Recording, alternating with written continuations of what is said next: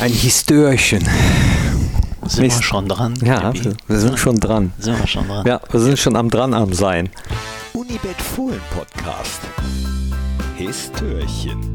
Geschichten aus der Borussia-Geschichte. Hi und hallo, herzlich willkommen zum Unibet Fohlen Podcast. Es ist der 19., das heißt, heute ist Histörchentag. Und ich freue mich mal wieder auf Markus Aretz. Hi.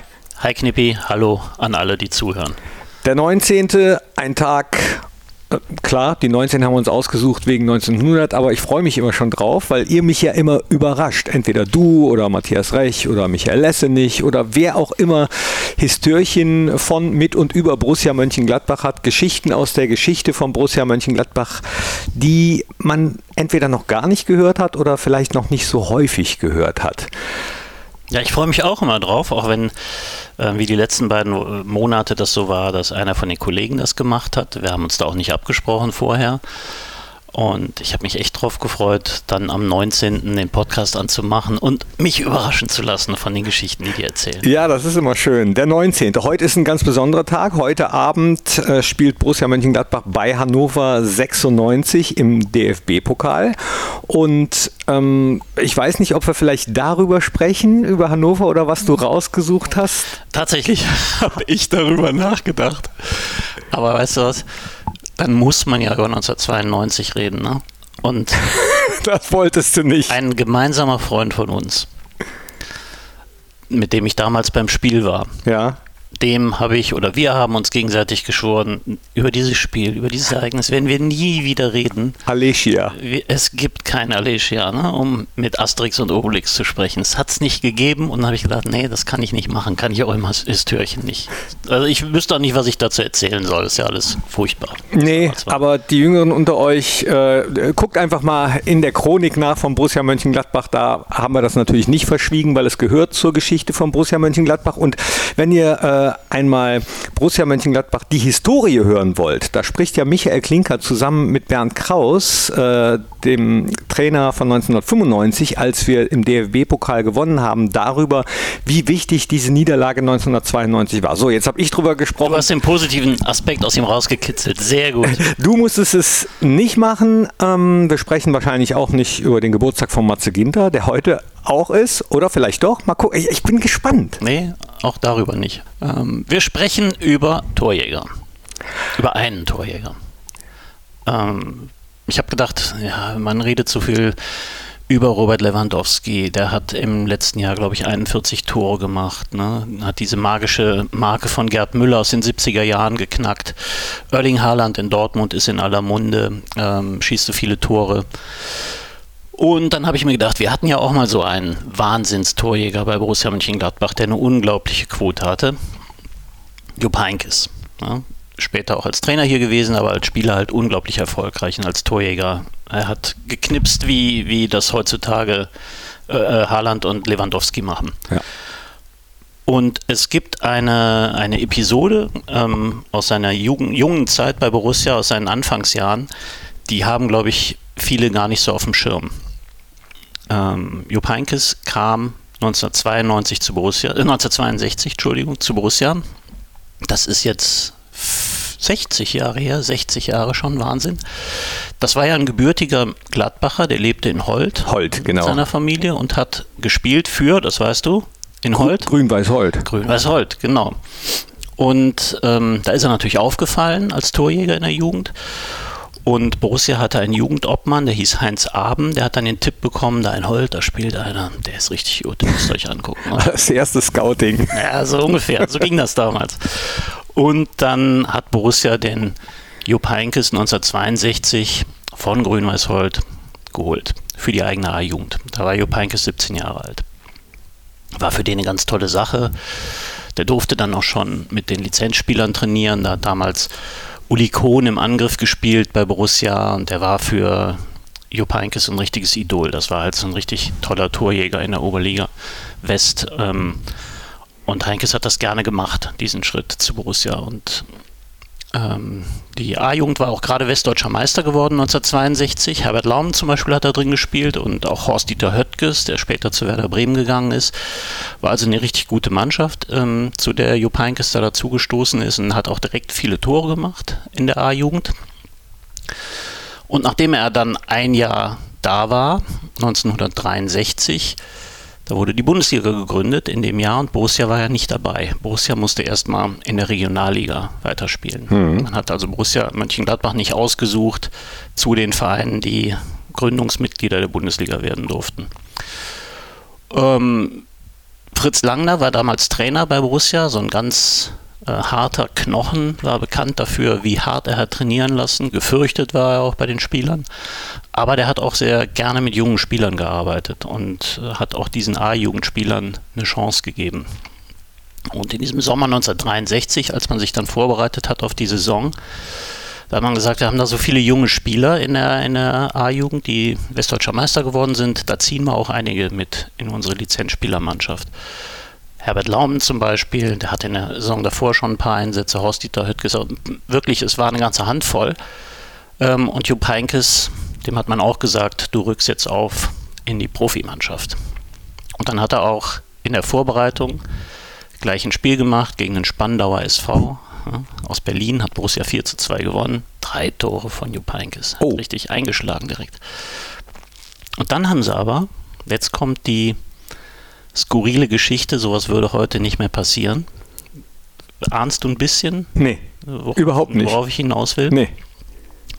Haben ihn äh, zurück zu Grün-Weiß Holt gegeben, ich weiß es nicht. Ja, so ähnlich. Na, ganz so krass ist es nicht gekommen. Es gab damals ein Statut, das hieß die sogenannte Drei-Mann-Klausel. Ähm, damals durften Profiklubs im Sommer nur drei Spieler von anderen Vereinen verpflichten. Mhm. Und das war bei Borussia schon geklärt. Das war zum einen Günter Netzer, der kam vom ersten FC Mönchengladbach mhm. 1963. Es war Egon Milder, der kam vom VfL Bochum. Und es war ein gewisser Werner Weigel, der kam von Renania Würselen. So, und dann war klar, okay, drei Spieler haben wir jetzt verpflichtet und dazu holen wir noch diese Supertalente aus unserer erfolgreichen A-Jugend, dann sind wir gut aufgestellt. Und dann haben sie aber noch einen Kniff genutzt. Ähm, es gab so eine Sonderregelung bei der Drei-Mann-Klausel. Wenn einer von den, von den Lizenzspielern, die da sind, nicht mehr zur Verfügung steht, weil er Sportinvalide ist, dann darf man noch einen vierten holen. Mhm. So, da gab es einen, Alfred Eiker, der wurde Sportinvalide geschrieben, er konnte nicht mehr Fußball spielen. Dann haben sie gesagt, oh, super, können wir noch einen vierten Transfer machen und haben Rudi Pögler noch geholt. Den kennst du auch. Ja. Der war damals bei Westfalia Herne. Guter Spieler, war auch ein guter Transfer. Also man hat dann äh, ausgenutzt, Drei-Mann-Klausel plus auch noch einen vierten, weil der Alfred Eiker Sportinvalide war. Und dann hat sich herausgestellt, dass man übersehen hatte in den Statuten, dass es einen Passus gab, dass bei den Jugendspielern, die da waren, es auch eine Klausel gab, dass die auch schon eine gewisse Zeit im Verein sein mussten. Und der Jupp Heynckes war ja erst ein Jahr da. Der zählte also auch zu, als Spieler, den man von einem fremden Verein holt. Ah. So, und dann konnte man den Jupp Heynckes nicht spielberechtigt machen. Ach. Für die Saison 63, 64 in der Regionalliga. Und dann hat er immer unter falschem Pass gespielt, wie das in der Kreisliga. Das wäre die Riesengeschichte gewesen. Nee, der durfte einfach nicht mitspielen. Der war nicht spielberechtigt, der musste in der Reserve spielen. Und der hat dann auch in dem Jahr 63, 64 unglaublich viele Tore gemacht, 40 Tore, glaube ich, in der Saison, aber stand eben nicht zur Verfügung für die Regionalligamannschaft die auch recht erfolgreich gespielt hat. Ich glaube, die sind Sechster geworden in dem Jahr. Aber die haben keine Rolle gespielt um den Aufstieg in die Bundesliga. Und wenn man dann so sieht, was später aus Jupp Heynckes geworden ist und wie er dann, er kam dann im Jahr danach dazu, 1964, da wurde dann Hennes Weißweiler Trainer, man hat Fritz Langner abgelöst und Hennes Weißweiler hat die Reserve spielen sehen und kannte den Jupp Heynckes auch aus der Jugendnationalmannschaft. Mhm. Da hatte er immer ein Auge für Talente und kannte die so deutschlandweit. Und dann hat, hat sofort gesagt, wer ist das denn? Den müssen wir sofort zu den Profis nehmen. Aber klar, jetzt darf Heinke, zwar die Frist abgelaufen, äh, Sommer 64, jetzt darf er dann auch in der Regionalliga spielen. Aber wie krass ist das denn? Und dann hat er wirklich in dieser Saison, in der Borussia dann aufgestiegen ist, 64, 65, Da war er der Torjäger bei Borussia mit 19 Jahren, hat, ähm, glaube ich, 27 Tore gemacht in der Regionalliga, nochmal sieben in der Aufstiegsrunde. In den sechs Spielen hat Borussia dann in die Bundesliga geschossen.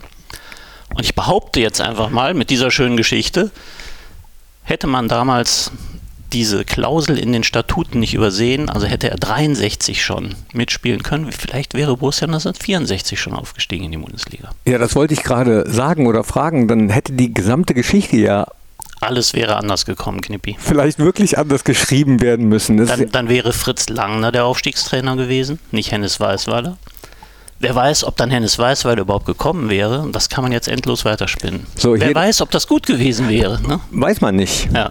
Hier der Aufruf an alle Filmemacher. Verfilmt doch mal die Geschichte, was gewesen wäre, wenn es diesen Passus nicht gegeben hätte. Äh, wäre ziemlich spannend gewesen. Äh, Jupp Heinkes übrigens, das hast du wahrscheinlich auch extra verschwiegen, hat ja auch mal für Hannover 96 gespielt, da wo wir heute Da spielen. sind wir wieder bei Hannover, genau. Das habe ich mir nämlich auch nochmal rausgesucht. Jupp Heynckes ist ja mit Abstand der erfolgreichste Torjäger von Borussia. Er hat 195 Bundesliga-Tore gemacht, sogar 292 Pflichtspieltore, der, der pure Wahnsinn. Ja.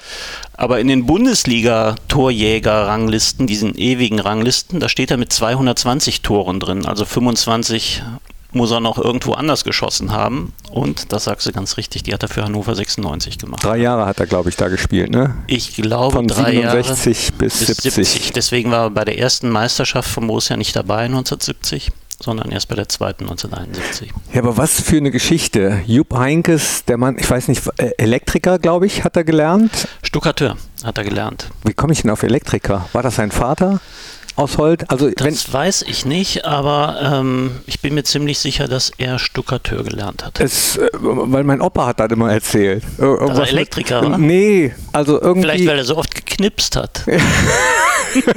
Wahrscheinlich. Also wenn ihr das wisst, schreibt uns gerne an audio.borussia.de. Alles, was unsere Podcasts und unsere Audioformate betrifft, äh, könnt ihr da gerne loswerden. Lob, Kritik, Anregungen oder auch Stories. Wenn ihr selbst eine habt, die gut recherchiert ist, sagt uns das. Und wenn ihr zum Beispiel wisst, ob die Familie Heinkes etwas mit äh, Elektronik zu tun gehabt, außer Knipsen, dann ebenfalls gerne her damit. Ja, Jupp Heinkes, äh, Du sagst es, wenn er unter Fritz Langner gespielt hätte, Borussia früher aufgestiegen wäre, was wäre das vielleicht? Äh, ich komme da immer noch nicht drüber weg. Wie, wie kann man denn so einen Passus auch übersehen? Ja, gute Frage. Ähm, damals hat sich Borussia ja auch ein bisschen neu aufgestellt im Vorstand. Der Helmut Grasshoff ist 1992 dazugekommen ins, ins Präsidium. Der hat sich aber, der war noch nicht in der 72. Geschäftsführer. Äh, 62, Entschuldigung. 62. 62. Ich weiß nicht, du hast mich Mit den verrückt 92, gemacht. ne? Mit 92, Ja. jetzt habe ich das im Kopf. Schnell raus damit, weg. Äh, weg damit. Äh, Grasshoff kam 62 zu Borussia, war aber dann noch nicht in der Geschäftsführerfunktion. Ähm, da gab es einen Schorsch Hoffmann, der Geschäftsführer war.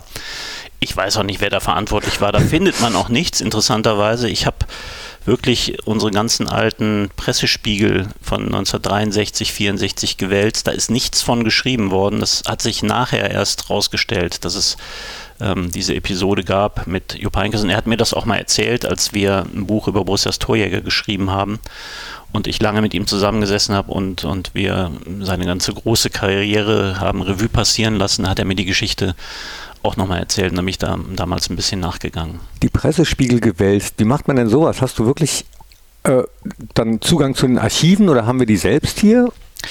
Wir haben tatsächlich ähm, alle Artikel aus der Rheinischen Post und aus der Westdeutschen Zeitung, ähm, die über Borussia erschienen sind. Also alle, die wir gefunden haben. Wir haben uns damals, als wir an der Chronik gearbeitet haben, zum 110-jährigen mm, Geburtstag von Borussia, also im Jahr 2010 war das, da haben wir uns sehr, sehr viel Arbeit gemacht, ähm, in den Archiven der Zeitungen und im Stadtarchiv alte Quellen zu durchforsten und haben eben auch sehr vieles digital festgehalten ähm, und hier bei uns archiviert, um nachschlagen zu können. Haben inzwischen auch ähm, Zugriff auf ein Kicker-Archiv und auch auf andere Quellen, aber das ist eben sehr wichtig für unsere Arbeit, ähm, gerade am Fohlen-Echo-Magazin, wenn wir mal so alte Geschichten ähm, ein bisschen beleuchten wollen. Und für unser Histörchen zahlt sich das dann auch aus, wenn man dann nachschauen kann. Aber cool auch, dass Jupp Heynckes, obwohl er eigentlich so die erste Mannschaft vor Augen hatte und dann wegen so eines blöden Passus nicht spielen darf, trotzdem äh, äh, heute sagt man performt hat, damals dann eben geknipst hat, auch in der zweiten, sich dann nicht hat hängen lassen oder so, ne? Ja, ich glaube, mit der heutigen Zeit lässt sich das gar nicht vergleichen. Damals waren die Jugendspieler bestimmt noch sehr, sehr viel demütiger, als das heute ist und ähm, die Chance zu haben, bei einem Profiverein Profifußballer zu werden, das war so groß und er wusste ja, das ist nicht so weit weg, ich muss jetzt noch ein Jahr warten. Mit Sicherheit war er extrem ungeduldig, wie das junge Spieler, junge Stürmer wahrscheinlich auch sind. Er konnte ja Fußball spielen, er durfte spielen, aber nur in der zweiten Mannschaft, hat da Tore gemacht ohne Ende. Und Borussia hat ihm damals dann 1963, obwohl sie ihn nicht in der Profimannschaft einsetzen durften, auch einen Profivertrag gegeben. Das hat dieser Schorsch Hoffmann ähm, gemacht. Er ist zu Vater Heinkes nach Holt gefahren, hat da mit Jupp und seinem Vater zusammengesessen und hat ihm dann sozusagen als Prämie dafür, dass er einen Lizenzspielervertrag äh, unterschreibt, auch ein Auto versprochen, hat ein Opel Rekord bekommen. Da waren äh, die Familie Heinkes sehr stolz drauf, dass Jupp es so weit schon gebracht hat als Fußballspieler. Der Vater war ein bisschen kritisch. Der hat immer gesagt, es ist gut, ein Handwerk zu lernen. Der war nicht von Anfang an immer Junge, so. Junge, Elektriker. Stuckert. ja. ähm, der war nicht ganz so ähm, überzeugt davon, dass es auch eine gute Möglichkeit werden würde, sein Geld zu verdienen, wenn man Fußballspieler wird. Aber da hat er sich, glaube ich, dann schnell eines Besseren belehren lassen. Ja, und wenn man sich mal anschaut, was dann noch daraus geworden ist, ne, aus Jupp Heinkes eben, nicht nur als Spieler, sondern auch als Trainer und ähm, immer noch unvergessen seine Pressekonferenz hier im Borussia Park. Also das war auch einer der Momente, ähm, also für mich ein sehr bewegender Moment, der nichts mit einer Sache auf dem Platz zu tun hat, wo man wirklich, äh, also ich zumindest, hatte so ein bisschen kleinen Kloß im Hals, äh, ja, als er gesagt hat, das hier ist Heimat und er selbst eine Träne im Auge hatte. Ja, ich erinnere mich gut daran, das ist eine der Pressekonferenzen, ähm, an die ich mich sehr gut erinnere. Ich saß neben ihm und ich wusste wirklich in der Situation nicht, was ich machen sollte. Ich habe gemerkt, dass bei ihm die Tränen kamen und was macht man dann?